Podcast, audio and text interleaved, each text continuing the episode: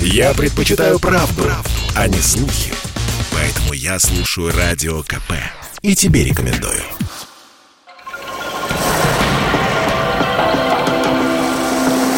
Водная среда. На радио «Комсомольская правда». Здравствуйте, друзья. Антон Челышев у микрофона. Вы слушаете программу о самом главном ресурсе на планете. Начнем мы ее по традиции э, с короткого выпуска новостей. Надежный источник. Главные новости о водных ресурсах России и мира. Реализация программы оздоровления Дона потребует дополнительно 16 миллиардов рублей до 2024 года. Как заявили в Росводресурсах, эти деньги нужны донским регионам на реализацию мероприятий нацпроекта «Экология». Реализация нацпроекта в бассейне Дона улучшит водохозяйственную обстановку в целом, позволит повысить качество водных ресурсов, улучшить питьевое и хозяйственно-бытовое водоснабжение и среду обитания рыбы. Власти Волгоградской области заключили контракт на разработку проекта по расчистке заиленных участков реки Иловли. Расчистить предстоит участок протяженностью 30 километров. При разработке проекта будут проведены инженерно-геодезические, экологические и гидрометеорологические изыскания, по результатам которых специалисты предложат варианты обводнения реки. Татарстане эксперт назвала причины значительного обмеления реки Казанки. Заведующая кафедрой природообустройства и водопользования Института управления экономики и финансов Казанского федерального университета профессор Нафиса Мингазова заявила, что на падение уровня воды в Казанке повлияло засушливое лето. Осенние дожди, по ее словам, особо ситуацию не изменили. Снижение уровня воды наблюдается и в Волге. Этому могло способствовать не только ее недостаточное питание за счет притоков, одним из которых является Казанка, а также это могло быть обусловлено регулируемым сбросом воды в Куйбышевском водохранилище. Такой водосброс необходим, чтобы питать нижние участки Волги. Попуски воды и последствия засушливого периода – две основные причины снижения уровня воды в Казанке и Волге, объяснила профессор. Среди причин обмеления рек она назвала также застройку берегов и создание искусственных водоемов на их притоках. Вот проблему маловодья на Волге мы сегодня и обсудим. Э, это станет э, темой нашей программы. Казалось бы, период, э, который требует ресурсов в большом количестве, позади. И нерест, и сельхозполивы обеспечены. В этом году все проходило достаточно спокойно, как мы помним, потому что в прошлой зимой в Поволжье были сильные снегопады, весной воды было больше обычного, однако сохранить полноводность к осени река не смогла. И, конечно, в СМИ появились заголовки о том, что в некоторых волжских регионах вода воды не хватает. А, надо отметить, опять же, сославшись на экспертов, которые настаивают на том, что относиться к Волге как к реке сегодня не совсем правильно. Уже много десятилетий Волга это не река, а лестница водохранилища, или, как принято говорить у экспертов, каскад водохранилищ, которые строились для того, чтобы обеспечить важные для развития страны а, промышленности сельское хозяйство. А, задачи надо было решать за счет регулирования стока. И для экосистемы, конечно, даром это не прошло незаметно, уж, уж точно не прошло. В первую очередь, по понятным причинам, последствия ощущаются в низовьях. Но не только. А, так как в случае с Волгой разделены роли человека и природы? Можно ли было избежать проблем с дефицитом воды? Какая водохозяйственная обстановка на реке сейчас и что нас ждет в ближайшее время? Ответы на эти и другие вопросы мы и э, постараемся сегодня получить. В нашей студии пресс-секретарь Росводресурсов Виарика Заяц. Виарика, здравствуйте. А, сколько отраслей э, завязаны на Волге, на Волжской воде, все понимают. Вот э, как по последним данным складывается обстановка с водой? Ну, на минувшем заседании межведомственной рабочей группы Росгидромет озвучивал, что естественный приток Волжско-Камский каскад ниже нормы и составляет 79%. И именно поэтому в реках нескольких регионов воды действительно оказалось меньше, чем привыкли видеть. И предварительно в октябре показатель сохранится. А, каскад продолжительный. Есть ли спорные моменты э, в регулировании? Ну, без них обходится редко. Вообще выдерживать баланс интересов субъектов и отраслей в случае с Волгой так особенно очень сложно. Одни субъекты требуют увеличения сбросов, другие, наоборот, просят их сократить до минимума. Вот так у нас и получилось на последней встрече с Астраханью и Республикой Татарстан. Ну, все понимают, я думаю, что должны понимать уж точно, мы не можем принимать решения, думая лишь о дне сегодняшнем. Впереди зима, и вот какой она будет по снежности, по температуре, предсказать достаточно сложно. Мы должны быть готовы к тому, что период окажется суровым, и ресурс для энергетиков важно сохранить, чтобы люди ну, не мерзли в своих квартирах. И весенние процессы, важные для сельского хозяйства, волжских регионов, вот как вы уже отметили, они также впереди. Так что осмотрительность надо сохранять, и природа не заглядывает ведь в наши планы. Мы должны подстраиваться под ее поведение, быть готовыми к разным ее поворотам. Проблема маловодья волнует, конечно, э, не только специалистов, но и, возможно, в первую очередь жителей регионов Волжско-Камского бассейна. И прямо сейчас к нам присоединяется э, экоактивист, житель города Казани Евгений Красильников. Евгений, здравствуйте. Здравствуйте. А, расскажите, пожалуйста, вот на ваш взгляд, где нагляднее всего отражаются результаты маловодья, а в каких, э, на каких сферах жизни?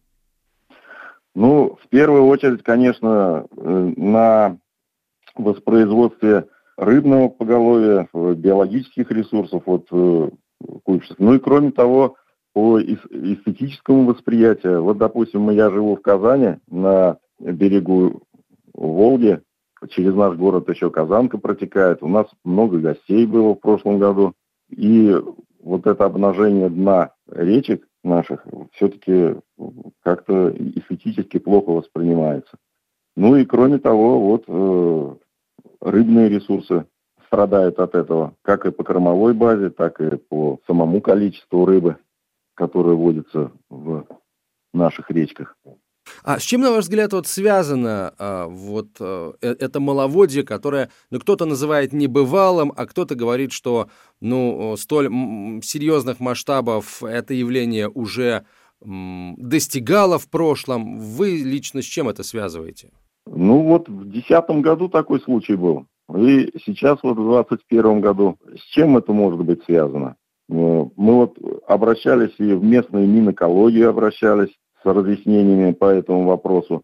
И федеральные органы, которые тут у нас есть представительство в Татарстане, они все говорят, что это связано с тем, как регулирует ФАВР э, уровни воды э, вообще во всех водохранилищах Волжско-Камского каскада. И, скорее всего, вот я думаю так, по личному моему ощущению, что это вот какая-то несогласованность с э, органами ну, понятно, органами федеральными, с органами местными. Понятно, что местные, конечно, всегда будут валить на федеральные органы власти. Это, э, ну, это удобно, да, это, это понятно.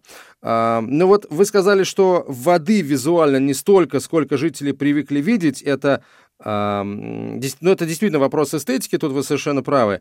А все-таки, а, вот помимо воспроизводства ихтиофауны, водных биоресурсов, а, какие еще проблемы это влечет? Там ощущается ли нехватка воды в каких-то областях? Жалуются ли коммунальщики или промышленность, или сельское хозяйство на то, что воды стало меньше в регионе, а, воды для чего-то, для каких-то целей не хватает? Ну, знаете, вот было пару случаев, я же не постоянно на речке бываю, что э, видно было, что суда садились на мель, да, э, то есть, само собой, наверняка есть какие-то водозаборные сооружения, которые используют вот воду из крупных речек, и наверняка у них тоже какие-то проблемы. Сельскохозяйственные проблемы тоже наверняка связаны весной обычно будут, потому что вот э, в открытых источниках смотрели в интернете, да, там Минэкология, по-моему, комментировала, что мы в зимний период входим с показателями ниже среднемноголетних, да, э, по уровню воды. И весной э, будут проблемы, скорее всего, и у э, сельскохозяйственных э, отраслях, связанных вот э, как раз с интенсивным поливом, а тем более говорят, что э, и по опыту, что тенденция такая, что зимы малоснежные, ну, не будет хватать воды. Спасибо вам большое. А, Евгений Красильников был на связи со студией, э, активист, житель города Казани. Вот. А, что ж, Вера Юрьевна, я предлагаю э, сейчас уже сразу начать отвечать на вопросы, которые, э, которых нет, ответов на которые нет у представителей, по крайней мере, вот, общественности татарстанской. А, и на прямую связь со студией выходит заведующий лабораторией, главный научный э, сотрудник э, лаборатории моделирования поверхностных вод Института водных проблем Российской Академии Наук, доктор технических наук Михаил Болгов. Михаил Васильевич, здравствуйте. Добрый день. Э, так повелось уже, да, что многие явления и происшествия, связанные с природой, в СМИ называют экологическими катастрофами. Расхожим стало это выражение, к сожалению. А как дела в этом смысле обстоят вот с волжским маловодьем? Маловодье конкретно сегодняшнее, это конкретно сегодняшняя ситуация или, ну, такое народное, скорее, обозначение, связанное с оголившейся частью берегов? Э, вот э, как в ситуации, которую мы только что услышали. Что такое маловодье? Маловодье – это совершенно четкий технический научный термин определяет состояние реки, когда в ней мало воды. Э, этот период может быть и весной, когда снега недостаточно было, и весеннее половодье у нас э, сформировалось очень малых объемах. И может быть летом, э, осенью, зимой, когда водные ресурсы истощаются, дождей нет, и мы сталкиваемся с периодом пониженной водности. Мы это в гидрологии называем маловодьем. Ну и в народе, естественно, используют такой же термин. Но здесь надо понимать, э, что, с одной стороны, когда ученый и, или инженер, управляющий каскадом, смотрит на водный объект, и у него там уровень воды понизился по каким-то причинам, это один вариант трактованию этого термина. А другое дело, когда житель, проживающий на берегах э, Волги, на берегах Куйбышевского водохранилища, видит, что у него уровень воды отошел далеко от берега, его лодка осталась на берегу, это, как понятно, совсем другая трактовка. Вот какая же, на самом деле, трактовка сейчас э, вернее? Понятно, что экспертная трактовка вернее. Э, так вот, как же эксперты оценивают то, что происходит сейчас на Волге? Именно об этом мы поговорим сразу после короткой рекламы.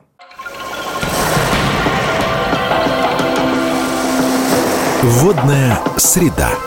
На радио «Комсомольская правда».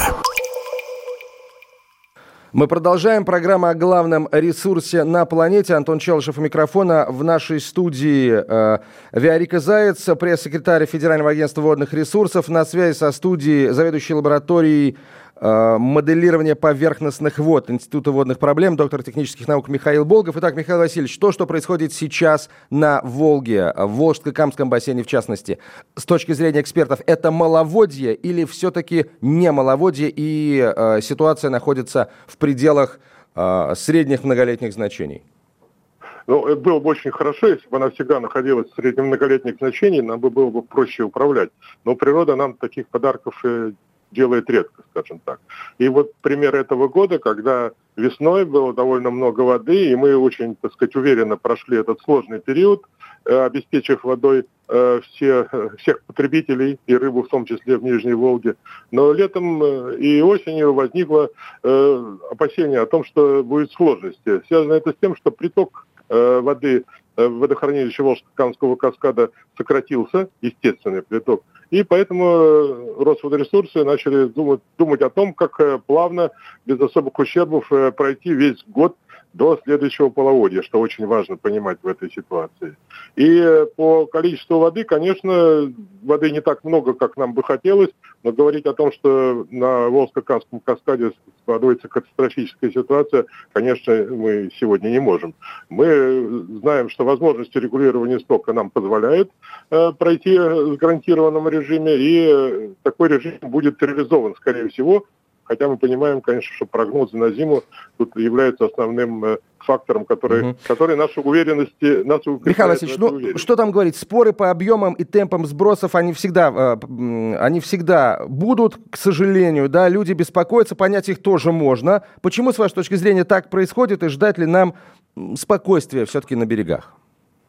Э, происходит это потому, что Волжско-Камский каскад – это не чисто природная система, это природно-техническая. Она сделана для того, чтобы и э, сохранить по возможности э, водные ресурсы, биоресурсы, и обеспечить всех потребителей. Вот это ключевой вопрос.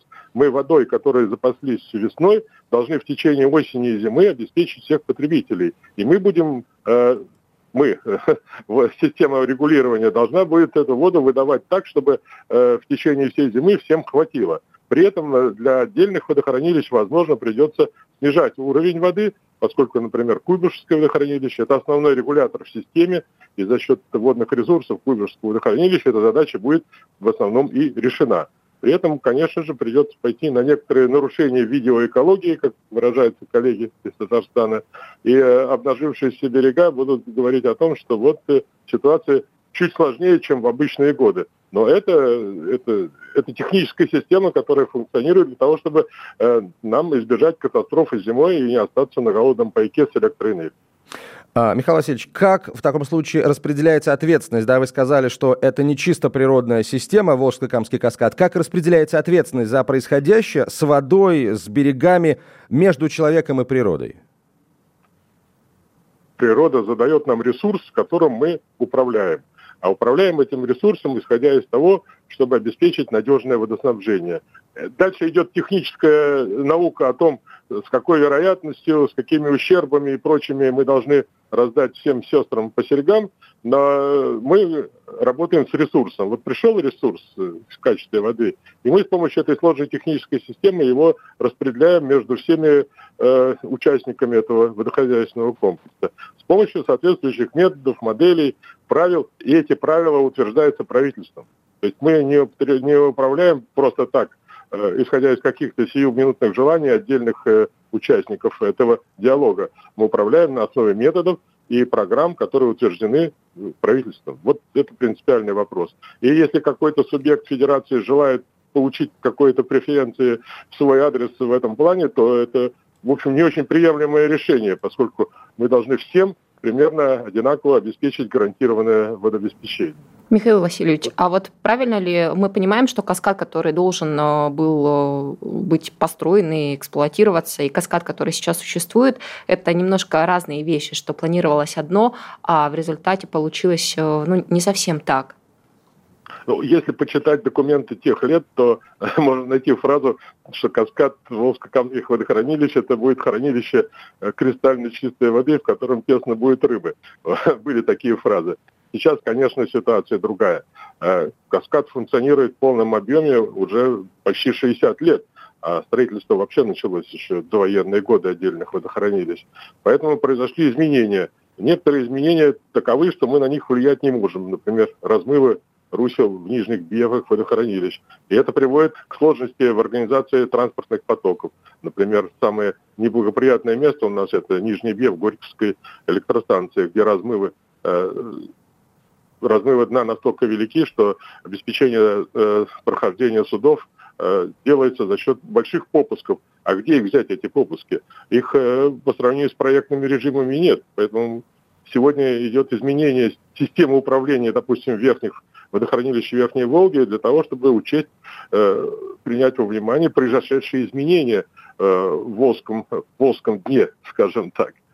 Это, один, э, это одна причина. Много других произошло обстоятельств. Там идет переработка берегов, идет не очень хорошее изменение качества воды. Вот, к сожалению, на Волге вода не очень чистая. Ну, для этого, правда, существует программа оздоровления Волги, которая с этим борется. Михаил Васильевич, а, наверняка свое место сохраняет вопрос бережного отношения к воде, не только с точки зрения качества, но и с точки зрения расхода ее, если говорить о разных э, водопользователях. Какие-то механизмы стимулирования водопользователей к более бережному расходу воды в нашей стране существуют?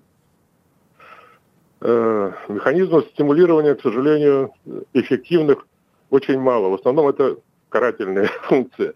Это штрафы, конечно же, и платежи.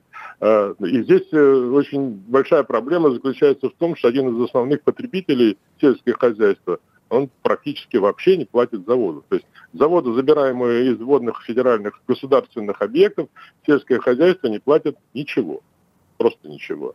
Хотя промышленность и коммунальное хозяйство э, с, рассчитываются за потребляемые водные ресурсы. За сбросы фактически неочищенных сточных вод мы пытаемся снимать штрафы с соответствующих организаций, там, водоканалов. Но вот, к сожалению, опыт показал, что это не самый действующий, действенный, что ли, эффективный механизм. Качество воды вот предыдущие годы не сильно улучшалось, несмотря на то, что штрафы мы поднимали и порой достаточно существенно. То есть, получается, какие-то другие механизмы стимулирования надо э, прорабатывать, продумывать, предлагать? Да, конечно. Э, это должны быть какие-то экономические механизмы, основанные на фондах, э, эти фонды должны формироваться и управляться именно заинтересованными водные, в, использовании в хорошем и в хорошем качестве водных ресурсов людьми, вот и организациями. А вот такого механизма правительство пока еще не очень, как я понимаю, доверяет э, водопользователям для того, чтобы они распределяли э, вот эти самые бюджетные деньги по своему усмотрению. Но проблема экономического механизма водопользования, она, к сожалению, одна из самых актуальных вот в нашей водохозяйственной науке.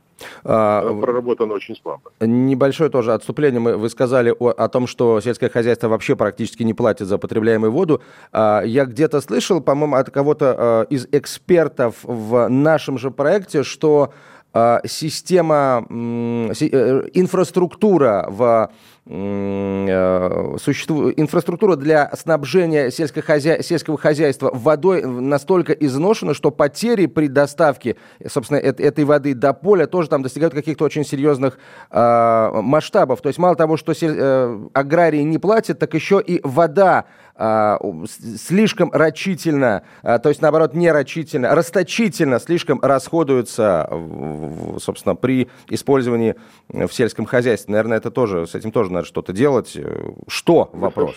Совершенно, совершенно правы. Если человек не платит за воду, то какая ему разница, сколько ее потеряет э, через канал или через дырявую трубу по мере доставки э, водопотребителю. Вот, э, собственно, и вопрос отсюда и решается. Забирается вода, которая по дороге фильтровала, профильтровалась через дно дырявого канала, и сколько-то пришло туда.